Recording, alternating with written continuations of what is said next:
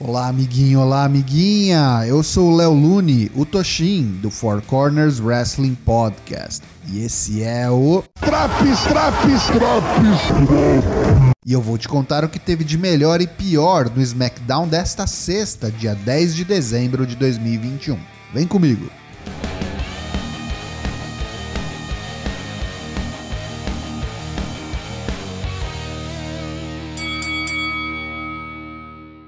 Começamos o show com a chegada de Sami Zayn em uma cadeira de rodas com um colar cervical e amparado por dois enfermeiros. Sami diz que o que mais doeu nele não foram os German suplexes ou os F5s recebidos por Brock, mas sim a traição. Ele diz que processará Adam Pearce, Sonya Deville, Roman Reigns, Brock Lesnar e a rapa toda. Chega Paul Heyman que começa a se apresentar e ignora Sami Zayn. Semi se irrita, levanta da cadeira de rodas e diz saber que Roman Reigns não está no SmackDown nesta noite. Heyman está sozinho e Semi vai arrancar sua cabeça. É a deixa para a chegada de Brock Lesnar. Brock toma o microfone de Paul Heyman e senta em frente a Semi, que já está de novo na cadeira de rodas. O grande fazendeiro diz que eles começaram com o pé esquerdo e pede desculpas pelo que causou a Semi. Brock o convida a Saskatchewan, no Canadá, para caçar, pescar e Sammy diz que ele é vegano.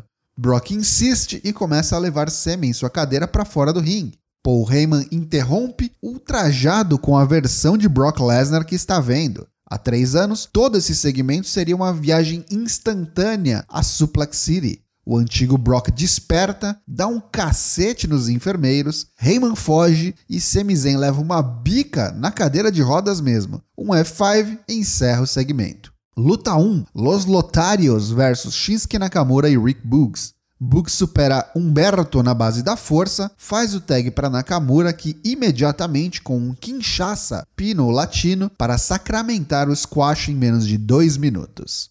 Nos bastidores estão a New Day, Mansur, Ricochet, Drew Gulak e os Viking Raiders, todos para acompanhar a revelação da nova coroa de King Woods. E é só isso mesmo. Drew McIntyre finalmente encontra Adam Pearce cara a cara em seu escritório. Pearce diz que uma autoridade maior proibiu que Drew vá ao ringue para sua luta a seguir, carregando Angela, sua espada medieval. Drew não diz uma palavra, sorri e finca a espada na mesa de escritório de Pearce. Luta 2: Sheamus vs Drew McIntyre. A porrada comeu solta aqui, como esperaram desses dois brucutus. Combate bem bom e bastante físico. Drew tentou o primeiro Claymore, mas deu de cara com uma joelhada certeira de Sheamus. Em um lance rápido, Sheamus dá um Irish Whip em Drew, que bate no corner e volta com o Claymore, dessa vez matador para a contagem de 3 e a vitória. Nos corredores vemos Happy Corbin e Madcap Moss levando embora a mesa de Adam Pearce com a espada de McIntyre ainda fincada. Vai vendo.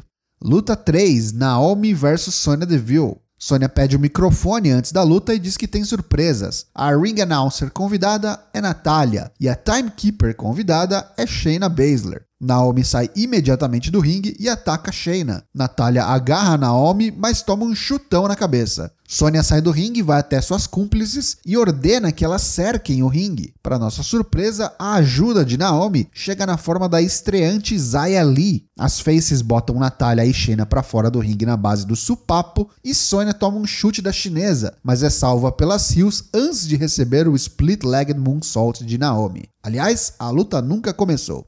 Luta 4, que na verdade é a 3. Charlotte Flair versus Tony Storm.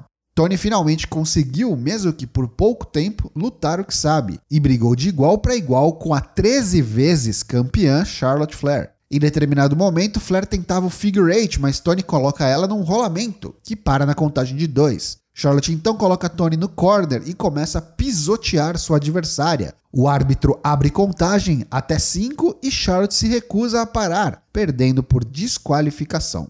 Brock Lesnar está no escritório de Adam Pearce para agradecê-lo pela suspensão. Brock sabe que aquele 1 um milhão de dólares foi para caridade e com o tempo livre ele pode fazer uma das coisas que mais gosta, caçar alces. Ele diz que caçou um alce gigantesco. Brock tenta mostrar fotos do animal em seu celular Flip, mas ele não parece ter muita intimidade com a tecnologia. Brock se irrita e quebra o celular no meio. De todo modo, ele diz que nomeou o alce, que agora está em sua parede, como Pierce.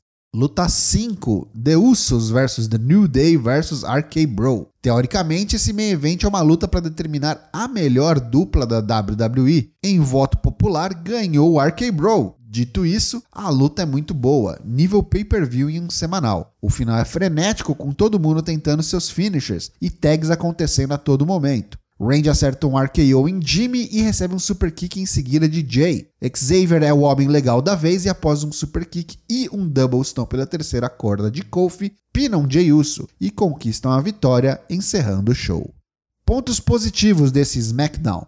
Brock amigável e agressivo continua divertido. Tô gostando de ver essa nova faceta da besta. O main event foi ótimo, apesar da motivação do combate. Sheamus e Drew também mandaram muito bem. Já os pontos negativos do programa. Eu não consigo entender o porquê de fazer um squash ridículo como foi esse do Nakamura e do Bugs contra os lotários. Alguém me explica, por favor.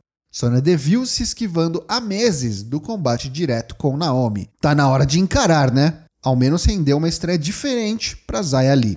Esse SmackDown leva nota 6 de 10.